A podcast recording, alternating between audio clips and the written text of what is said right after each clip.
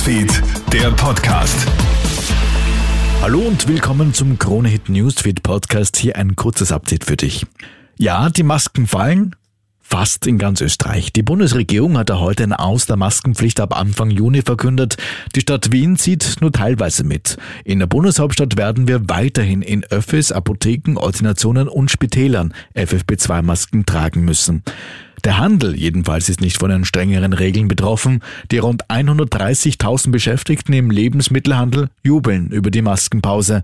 Rainer Will vom Handelsverband. Es ist hoch an der Zeit, denn bei steigenden Temperaturen und sinkenden Fallzahlen war es das einzig Logische, damit wir nicht das einzige Land in der EU bleiben, das weiterhin eine FFP2-Maske im Handel braucht.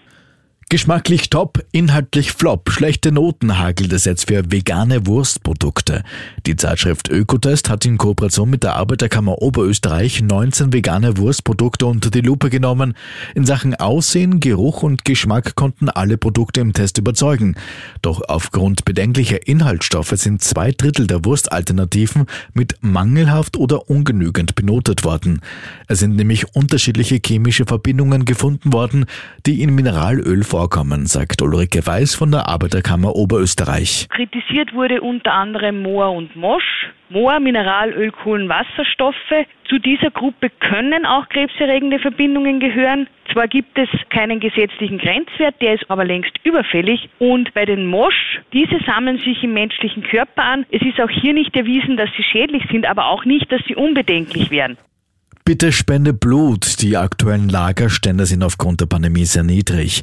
Deswegen ruft das Rote Kreuz heute dringend zur Blutspende auf. Aktuelle Corona-Infektionen und Unsicherheiten, ab wann man wieder spenden darf, nach geholter Urlaube sowie eine gewisse Pandemie-Müdigkeit sind für den niedrigen Lagerstand verantwortlich.